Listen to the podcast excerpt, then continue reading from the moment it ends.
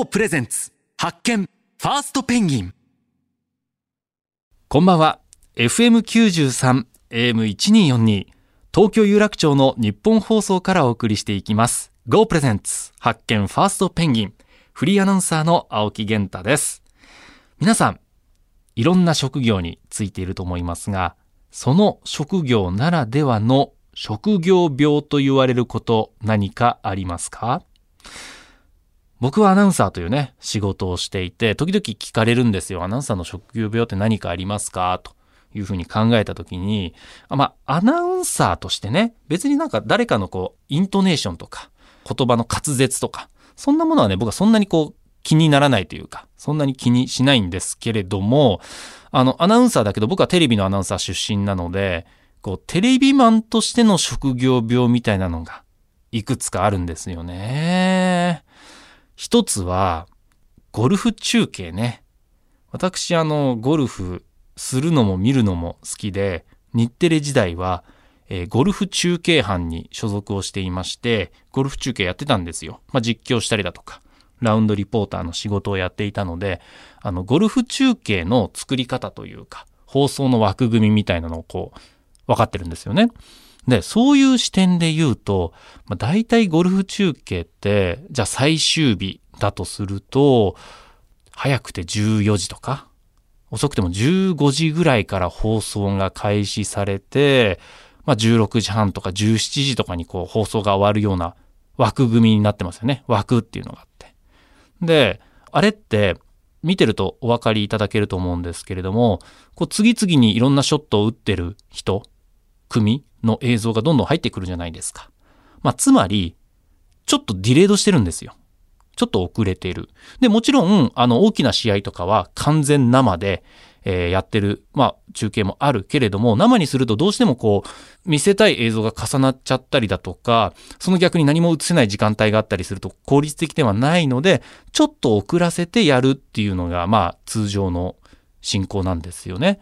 で、大体、まあ最終組が優勝争いをしていると仮定して、最終組中心に移していって、その最終組が、えっ、ー、と、ホールとホールを移動してる間とか、ショット打ってからセカンドショットまで歩いてる間とかに、他の組のライバルとか、注目選手とかのショットをこう移し込んでいくっていう、手法をとってるんですよ。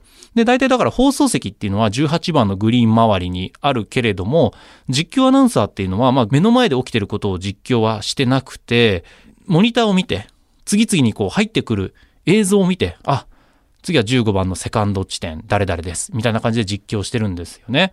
だから、まあそういった意味で言うと、ゴルフ中継ってこうめちゃくちゃ難しくて、つまり、ティーショットならわかるんですよ。あの、ドライバーで、あ、ティーショット打とうとしてるんだなとか。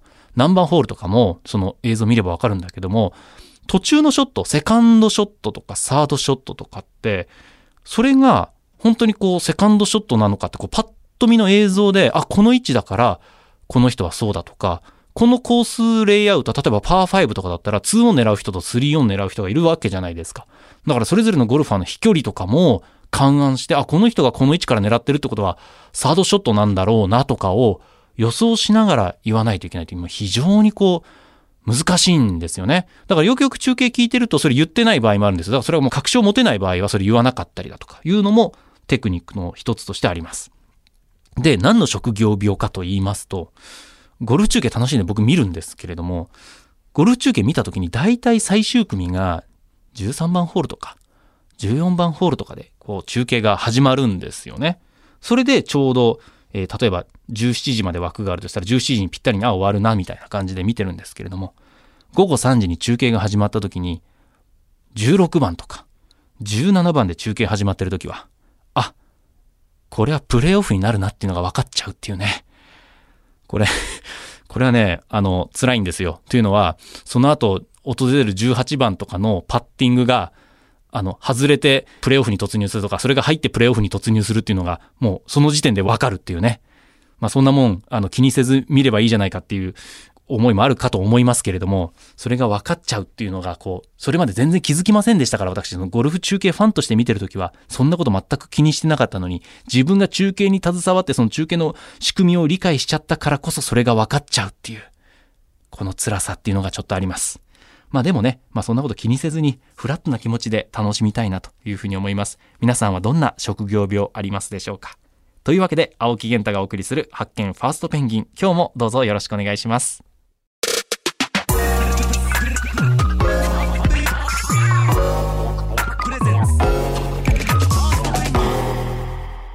GO プレゼンツ発見ファーストペンギン FM93、AM1242、東京有楽町の日本放送からお送りしています。Go プレゼンツ発見ファーストペンギン。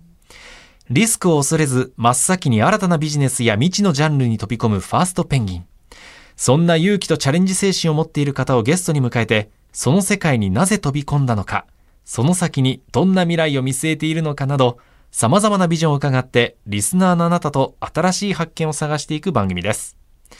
本日番組を一緒に進めてくれるのは、ザ・クリエイティブファンド LLP 代表パートナーの小池藍さんです。よろしくお願いいたします。お願いします。さあ、今週は先週に引き続きまして、小さな生物、線虫を利用して、がん検査ができるという革新的なサービス、N ノーズを展開する、広津バイオサイエンスの広津崇亮さんをゲストにお迎えします。小池さん、先週、はい。広津さんのお話を伺っていかがですか？ねえ何よりも線虫っていうものを今まであの知らなかったので、はい。い、ろいろ1億種類ですかねいるっていう話その中で匂いを嗅ぎ分けることが得意な線虫がいるということでそもそもそこが面白かったですしうんあの広津さんもともと研究者で線虫の研究者だからこそこういったビジネスになっていったそれで救われるがん患者の方々が多分大量にいらっしゃるんじゃないかなっていうのは本当に世の中救っているなというそういったそうですねはい、印象です。ということで、お知らせを挟んでから、広津バイオサイエンスの広津隆明さんにたっぷりとお話伺います。お楽しみに。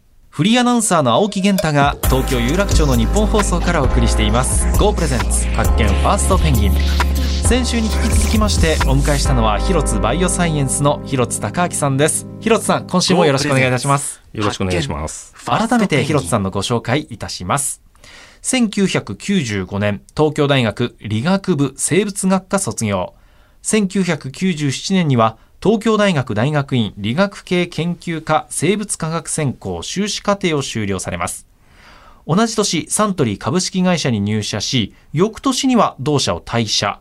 東京大学大学院に戻り、2001年には東京大学大学院理学系研究科生物科学専攻博士課程を修了します。その後、線虫の嗅覚研究の第一人者として活躍。2016年に株式会社広津バイオサイエンスを設立し、代表取締役に就任されました。あのね、先週も私と小池さんで質問攻めにした線虫なんですけれども、質問止まらなかったですね。ええこれね、一般的にはそこまで有名ではないと思うんですけど、世界的な学術界でもめちゃくちゃ有名なんですか？はい。生物界では結構ポピュラーな生き物で、はいたくさん研究者もいますし、それからノーベル賞を取った人も6人もいるぐらいですので、え、ノーベル賞受賞者が6人？はい。線虫の研究で。はい。これノーベル何賞になるんですか？生生物学賞？せえっ、と、医学生理学賞ですか。ああ、そうかそうかそうか。うんはあ、なるほど。これって、嗅覚に優れてて、癌を嗅ぎ分けられるというお話ですけれども、それ以外のこう、なんか、使用用途というか、はい。あるんですか？あの、まあ、こう、ニョロニョロしてるだけなんで、ええこう人間と全然違うように見えるじゃないですか。はいはいところが、一つ一つのこうちっちゃな生命現象を取ると、人間と同じってこといっぱいあって、へえ例えば嗅覚も結構人間に似てるんですよ。はい。うん嗅ぎ分け方とかが。ということでその一つ一つのこの生命現象をこうモデルとして使っててその研究した結果それがこう哺乳類をこう理解するのにつながってたりとかああるいはその薬につながったりとか、あ、うんそういうことがあってノーベル賞なんですよ。そうなんですね。はそして2016年に設立した広津バイオサイエンス。今会社の規模というのはどのくらいなんでしょうはい社員数大体150人ぐらいですね。かはい。うんはい作った時は？作った時3人です。3人か。はいで、まあ、線虫の研究者である広津さん。そして、はいあとはそのまあ経理する人が必要です経理。よね。はいはいはい。でもう一人ちょっとあの珍しいと思うんですけどメディア担当がいたんです。えー広報系ということですか。はい。というのは私その科学者でまあ大学の何でしょう研究者の片隅にずっと研究してたんですけどでもいい技術をどうやったら広げられるかってことをずっと思ってて、はい。で研究者っていい技術だったら勝手に広がると思ってるんですよ、うん。じ素晴らしい技術なんだから誰かやるだろう使うだろうとかと思ってるんですけど、違うじゃないですか。まあそうですね。まあだからサイエンスコミュニケーションみたいな分野もね、はい。今注目されてますけど。社会となつながるとなかなか難しいんですけど、はい。そう思ってたので最初にこう意気投合した時にメディアの人もいて、やっぱりいい技術なんか広げるにはどうしたらいいかともいろいろとその人が考えてくれて。その人はもともと何をやってた方なんですか？もともとあれですあの放送作家してた人です。へー。そうなんはい、ですね。不思議な出会いがありまして。なるほど。3人で始めて、現在はもう150人ということで、ずっと研究者だったわけで、経営者という肩書きに、まあ、なって、うん。何かこう感じたことっていうのはありますか？あ思ったより同じだなと思ってまして同じ共通点がある。よく違うんじゃないかって聞かれるんですけど、ええ考え方とかっていうと似てるなと思うことの方がむしろ多くてですね、うんあの、もともと研究者なんですけど、よく言われるのが、研究者ってこう、一つ一つこう積み上げていくんですよね、と。はいはい。なんかそういうイメージあります。実験して結果出た、じゃあ次の実験しようって。うんちょっと変わった研究者でして、はい最初からどういう論文出すかとかって考えてるんです。なるほどゴールをちょっと決めて、はい。どうすればネイチャーに出るかとかで考えて、はい逆算して、こういうデータとこういうデータがあればいいよねとかって思ってたんですよ、昔から。はいうんそういうやり方で研究してたので、授業もそうじゃないですか。はい。はいある程度前の目標があって立ててから逆算して考えますよね。うんはい。ですからこう積み重ねていくタイプじゃなかったので、うんあ同じなんだなと逆に思ったんです。うんで研究はもう長いもう二十何年もやってたのでなんか研究の世界は結構よく知ってたので、うんあのだいぶもうこれ以上知ることないかなと思ってたところにこう新鮮な世界が広がったわけですよ、うんだから面白くてたまらないと。ううんん。で思ったよりできるんだなってことですね。なるほど。うんもう広津バイオサイエンスという会社の名前ですけれども、この線虫の嗅覚を利用したビジネス以外もやってるんですか？あ今のところもうこれがメインですね。うん。まあ、他のいろんな研究とかもやってますけどがんってとても大きすぎてですね、はい他のところが手につかないと。そうですよいうことですねしかも今もう大変話題になっててこうねこう引く手あまたというかいろんなところでお話しされたりもしますもんね。そうですねやっぱりがんってこうある一定の年齢に達したら皆さんが考えることじゃないですか。はいうんでやっぱり不治の病と思われているので、んでもこれをこう早期発見することができれば不治の病じゃありませんので、うんやっぱりがん検査がいい検査があるととても大事なんですけどそこはなかったんですよねこれまで。うんいい治療はあったんですけどなるほど。見つけられなかった。でそこにこう早期発見できる可能性がある検査ができたってことなので、うん。すごく注目されていて、うん。で日本だけじゃなくてやっぱ海外とかからもいろいろと話が来るので、うん。なんかそういうことをしてたらなんか他のことができなくなってしまったという感じですね。先ほどねあの研究者の時にいい研究ほど、まあ、自然と社会に知られるんじゃないかと思うけどそうはいかないというジレンマを抱えていらっしゃったという話してますけどそういった意味で言うと今いろんな基礎研究も含めていろんなこう理系の研究で実はこうビジネスとこうコネクトすると大きく変わるのにっていうの他にもなんかその方ががありそうですよねあいっ。ぱいあります。うんで日本はもったいないことしてるんですよね。うん日本の大学って結構いろんな技術を面白い技術開発してるんですよ。はいところがそこそれとその産業界との間にかなりこう断絶があってですね、うんはいうまくいかないんですよ産学連携っていうのが。んだからもう教えてあげたいなってよく思うんです。やってほしいな。ねえだから先中のこの N ノーズだって、うん広津さんがよしじゃあこれをビジネスにしてうん会社立ち上げてやろうと思わなければ、もしかしたら今もそのまま埋もれてた可能性もあるという。研究室の片隅で私は研究してたと思います。たった一人で。うんそれがねその多くの人の、まあだって早期発見につながるっていうことはその人々のこう幸せに直結しますから本当ですね。ねえ暮らしを変えているということですよ。で先週 N ノーズの検査費用の安さについてもお話を伺いましたけれどもここにも広津さんの思いが反映されてるんですよね。はい、もともとベンチャー作ろうと思った理由っていうのはそこがあるんですけど、はい。何かっていうともともと私その大学の教員でしかも理学部っていうところにいたので、はい。理学部って基礎研究するところなので、ええ。ビジネス興味がないんですよね。うん。ですからあの大学の教員でこういろいろと取り上げられてたんですけどその頃適当に答えてるんですよ。自分がやると思ってないから。はいはい。10年後ぐらいですかねとかで適当に答えてて、はい。もうそんな感じだったんですけど、うん。考え直したんですよね。まずは、えっと、発明者が先頭に立たないと実力遅れるだろうとうん。いうことですね、一番知識もノウハウを持ってると。でもう一つは安い検査で広げたかったんですうん科学者の考え方として。うん。でも誰かに任しちゃったらその会社が10万円の検査するかもしれないですよね。んそうですよね。その方がビジネス的には楽かもしれないので、うんそこで自分自身が主導権握らないとダメだと思って、うんそれでベンチャー作ったとうんいうことなんです。だからもう安い検査としても世界中に広げたいというのがあったのでというのがあの企業の理由ですね。実際あの日本では例えばもう番組で取り上げられることもありますしあのにあの CM でもうかなり広がってるんですけれども、海外ではどうなんですか、海外でもまだまだですね。でなるべくその海外であんまり広げないようにそこれまでしてたんですね。はい、というのはそのあんまりこっちがうまくで何でしょう実用化とかしない時に知られちゃうと、うん。もう彼らはやっぱりお金の力でまあ、取りに来るだろいうと思って、パクられるってことですよね。はい、思ってたのでこっちが万全になるまでなるべく情報は外には出さないようにしていて、ええ今ようやくこう日本で広がってきたので、ん。まさに海外に行くチャンスですね。海外ねそのアジア欧米いろいろありますけどどのあたりに最初広げていきたいんですか、まあ、えまずその何でしょう市場という意味ではアメリカですよね一番大きいのはですね。それからまあ先進国が一番やっぱりがんの罹患率が高い国なので、はい。まあ、ヨーロッパとかオーストラリアとかになるんですけど中国とかインドとかっていう国はこれからどんどんがん患者が増えるっていう国なので、うん。これ何なんですか先進国の方が多いって。その、えっと開発途上国は、はい。がん以外で亡くなってしまうっていうことなんですか？感染症の方が一あの真一なんです。ああなるほどなるほど。でがんが真一になる国でどういう国かっていうと、ん。平均寿命が長い国です。うん。平均寿命が伸びてがんになり始めたんですね人類が。なるほどなるほど。はい、ですから平均寿命が発展して伸びてくるとがんが逆転するとうん。いうことなので,、でそういった国々は多分先進国を見てるのでうん。がん患者増やしたくないと思ってる中で、安くていい検査でできたらやっぱりやった方がいいわけですよね。はい。ということでそういったところからもいろんな問い合わせが今たくさん来ていてうん。という状況ですね。ね、あのそしてね先ほど来おっしゃってるその研究者としての経験。で今はベンチャー企業の社長としてという立場ありますけれども、あのまあ、研究者も例えば研究発表したり論文発表するっていう機会あると思います、まあ、経営者もいろんな場面でねこうプレゼンしたりする機会もあると思いますけど、なんか生かされてることってあります？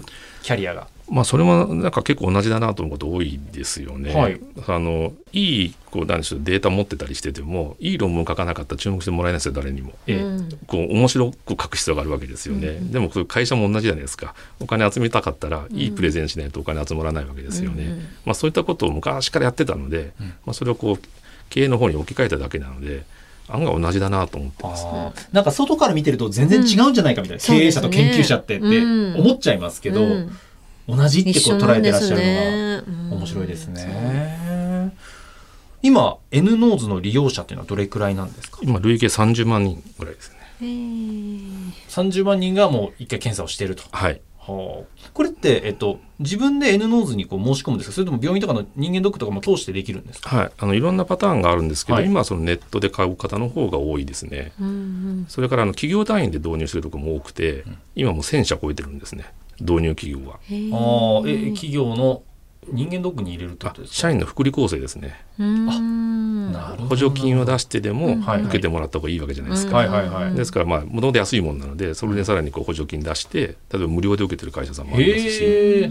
あ、今情報入ってきました。日本放送さんもやってるそうです。そうですよね。なるほどそうなんですね。え変な話これをやったら別に腹部エコー検査しなくていいってことですか、あそこまではちょっと違っていて、はい。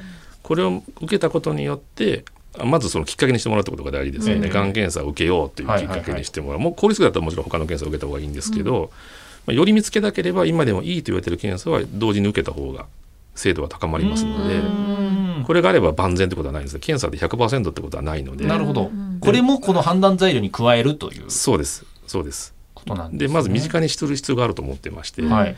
あの日本人のがん検診受診率って実は5割いってないんですよあそうなんですはねダントツに低いんです小学校と比較しても。他の国は普実は。通の人間ドックはがん検診にはならない入らないんですか？いやがん検診に入ります。入る。あそれも含めてもそんな低いんですね、あの会社員の人たちは受けてると思うんですけど、はいはいはい。そうじゃない自営業の方とか受けてなくて、うん。例えば専業主婦とかも受けてなくて、うん。はい。5割以下のまま何十年もずっと来ていて、他の国は実は8割9割とかなんです、はい。そういう国なのでですから今の検査を受けろって言ってもなかなか広がらないっていう中でうん。こういう安くて尿だけで受けられる検査がもしあれば、うん。がん検診が身近になりますよね。うん。尿出すだけだったら誰でもできるわけですから、はいまあ、そんな形でこうがん検診で知ってもらうってこともとても大事かなと思います。うん。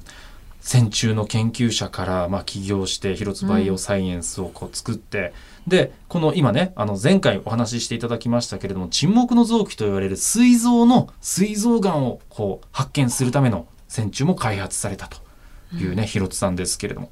今後広津バイオサイエンスとしてこういうこうオプションつけていきたいこういうこう新しいサービス生み出したいというのはありますか？はい、サービスでいくとですねその、まあ、膵臓がん検査出しましたけど他のがん種についても同じ原理でできますので、はい。ですから今、まあ、15種類に反応するってあの N ノーズ言ってますけど15種類作りたいんです、うんそしたら尿だけで何々がんまで分かるわけですね、おそれとそこの精密検査を受ければいいだけとでそれをもうここ2年3年ぐらいの間に全部作りたいと思ってまして、まずそれが一つ。2、3年ですか？広津さん、はいはい期待してます。はい。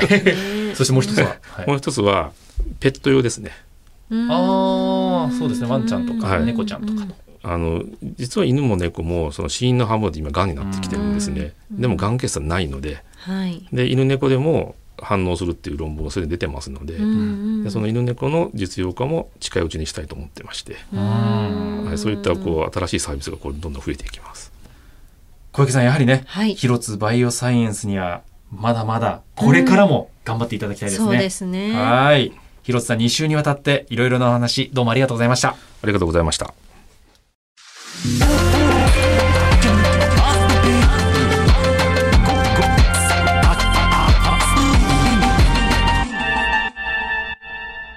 GO プレゼンツ発見ファーストペンギン FM93、AM1242、東京有楽町の日本放送からお送りしてきました。Go プレゼンツ発見ファーストペンギン。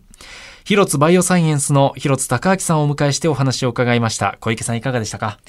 いやーなんかもうね人間の寿命が伸びるに従ってええ今2人に1人ですかがんに罹患するというふうにあの言われてますけれどもそうなってくるととにかくもう早く発見をして対処するっていうことに尽きるんだと思ってるんです全ね。然こうね、生還率が違いますからね。そう、はいなんか結局もう2人に1人かかるものをどうにかこうしようっていうのも難しいからもう自分はかかる前提でいかに早く発見できるかっていうそういうことなんだなというふうに思ってたんですけど、はいこれがまさにあの価格もすごくリーズナブルで、はいかつあの痛くなかったり手間がかからないということでこんなに簡単に見つけられるようになったらこれで助かる人本当にたくさんいるだろうなと思って。そうですねうん。日本初で世界中に広まってほしいものだなというふうに思いましたね。新たなサービスにも期待です。番組ではあなたからの感想や質問、ビジネスに関する疑問、相談、こんな人をゲストに呼んでほしい、などなど、たくさんのメールお待ちしています。メールアドレスは pg.1242.com です。番組ホームページのメールフォームからも送っていただけます。また番組ホームページでは過去の放送をポッドキャストで配信しています。こちらもぜひチェックしてみてください。Go プレゼンツ発見ファーストペンギン。お相手はフリーアナウンサーの青木源太と、ザ・クリエイティブファンドの小池愛でした。また来週お耳にかかります。